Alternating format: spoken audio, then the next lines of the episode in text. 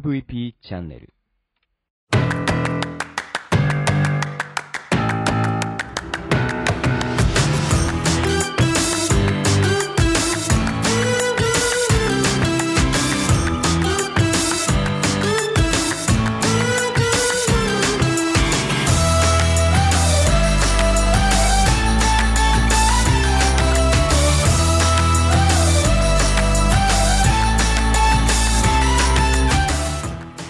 ちはブロークンレディオ大見です。この番組は日本の福祉を可愛くしたいをコンセプトに活動している私が仕事やものづくりのことなど日々の自虐ネタ満載でお届けする壊れたラジオブロークンレディオそれじゃあスタートします。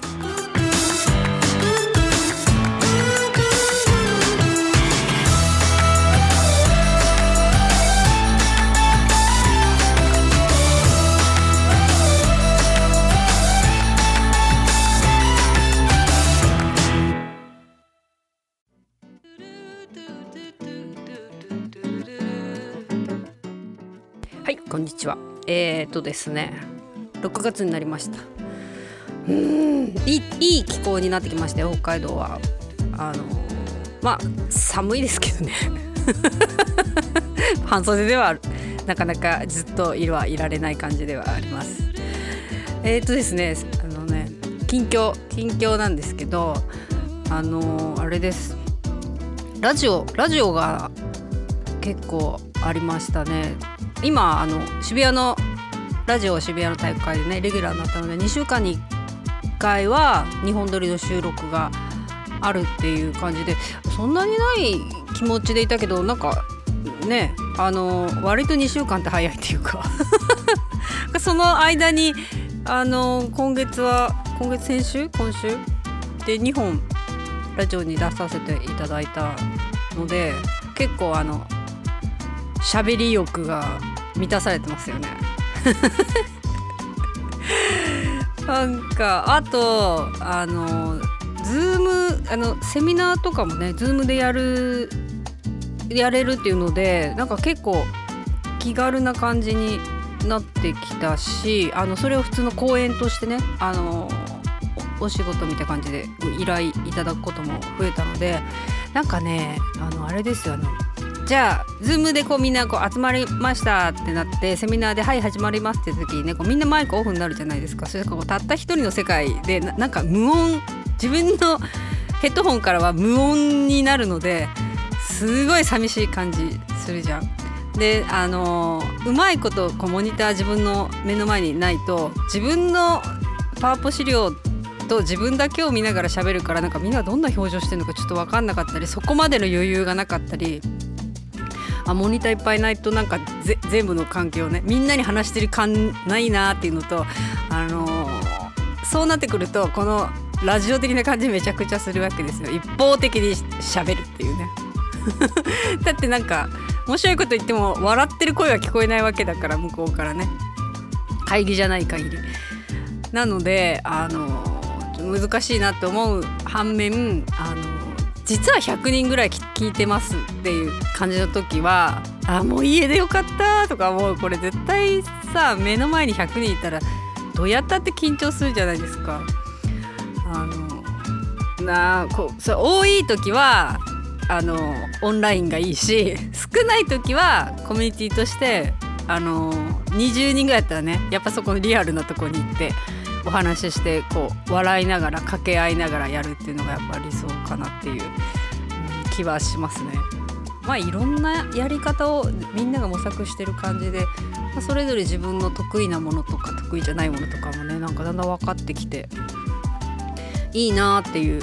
感じはします。でなんかこう気ぜわしいけどスケジュール表を見るとあのそうでもなかったしあれ？来週4日ぐらい空いてるじゃんって言って。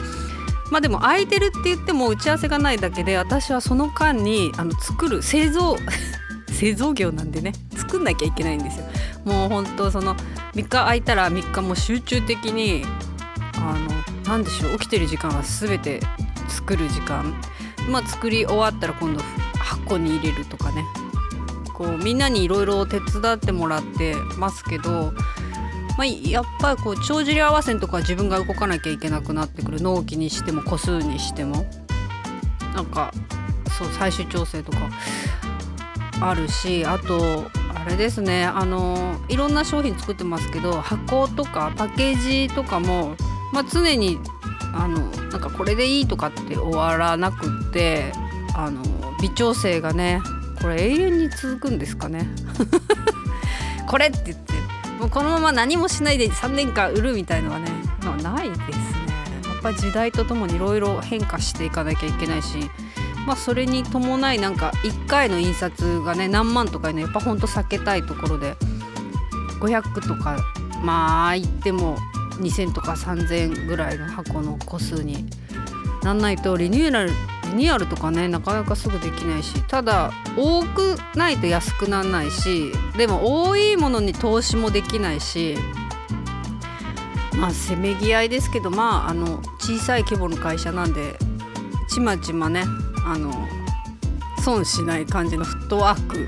よくあの動きたいなと思ってます。うん。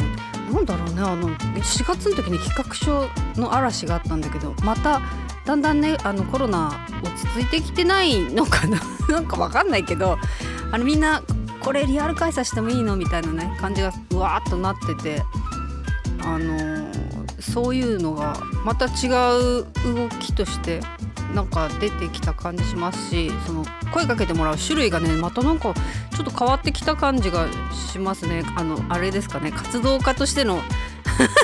あのなんだろう。動きがだんだんみんなにあ何してる人だって分かりやすくなったのかな。分からなくてもいいんですよ。別に。あのなんだろう。いろいろ話す機会があって、うんと、いろんなとこで私を紹介してくれる方々がいるんですけどまあどうやって紹介したら一番いいって言われてまあ一番いい方法は何もなく 何もないっていうか肩書きがないとみんな紹介しづらいっていうのはやっぱその肩書きっていうものになんかやれその人がやることが分かりやすく詰まってるっていうことかなと思うしなんか一方で新しいなんかなんでしょう言葉いっぱいできてるじゃないですか。なんかよくわかる。そそれって何する人みたいなのっていっぱいあるのであの私は肩書きがなくていいと思ってます。まあどこに所属してようと何をしていようと大海恵美っていうね。大海さんができることは何なのって言われてあこういうのできるよって、まあ、その度に話していけばいいのかなと思いますしこれって決めちゃうとそれに自分も縛られていくしあのこれっていうものの時しか声はかからないしでもなんかやってそうだからちょっと一回聞いてみるかっていうまあそれでいいのかなと。オールマイティというかね。あのスペシャリストではなくジェネラリストみたいな。だけど喋ってたらあのスペシャリティなこうオタクオタク度すごいところもやってるよっていうのはねあの思いますけどあのねオタクはね自分がどれほど世の中よりオタクなのか分かんないんですよね。あの そこはね難しくてあのあれです私最近あのものづくり仲間に誘われてさまあ誘われてっていうかやろうよって言われてそれまでね知らなかったんですけどモルックっていうね木の棒を12本の棒を木で倒すこれが白樺みたいなんですけどな何ぞやと思って調べたらなんかちょっとね気軽な感じでいいなと思って外でやったりね。あ本当に運動するのがもうめんどくさくて家出たくなくて。あなんかなんかね自分が外で運動する気力をどこに持っていけばいいのかと思ってたのであモルクいいなと思って。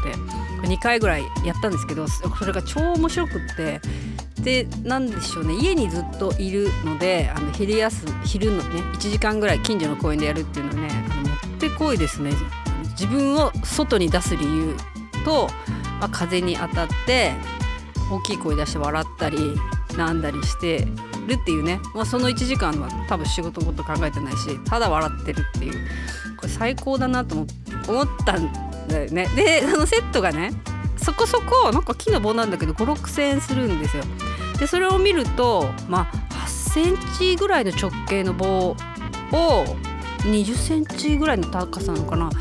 これなんか作れんじゃないかとか思っちゃったし、えっと、そこが、えっと、あこれレーザーカッターで彫刻できるなとかすごい思っちゃうわけですよ道具見てね。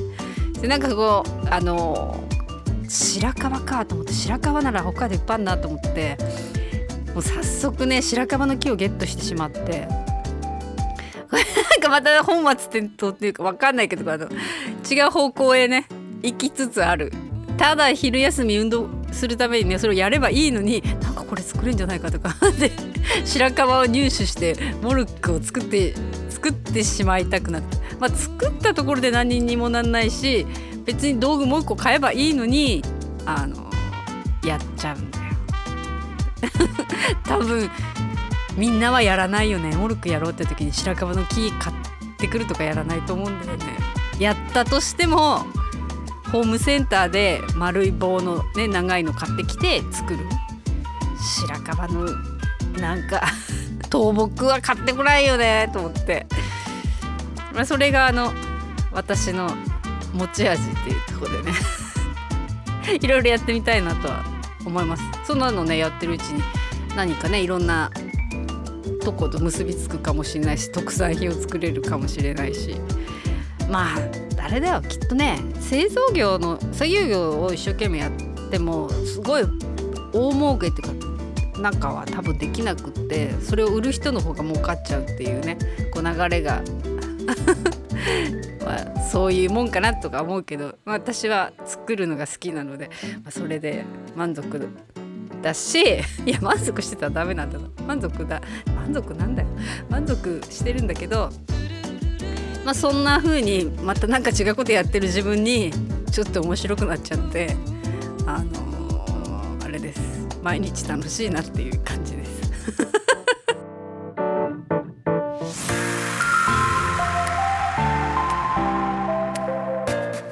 はい、えー、そんな感じでね、えっと、今日もね、え今日はね忙しいんですよパラスポーツすごろくの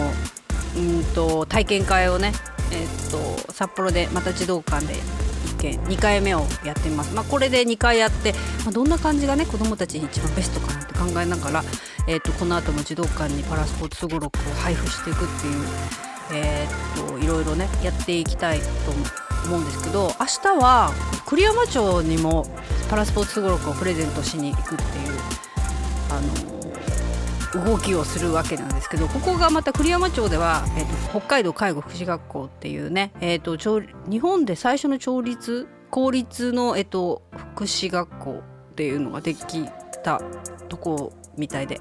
でそこの学生さんたちに、えーと、パラスポーツすごろくを一度レクチャーして学生さんたちが、えーと、町の小中高の皆さんにすごろくパラアスリートとかパラスポーツの話をしてくださるということでなんかこういうねあの私がやらなくてもいろんなものがこう広がっていく感じはいいですよね。こうじゃないとね全然広まっていかないのでいい動きができるかなと思います。頑張るか。午前中はね頭使うもので頑張ります。じゃあまた。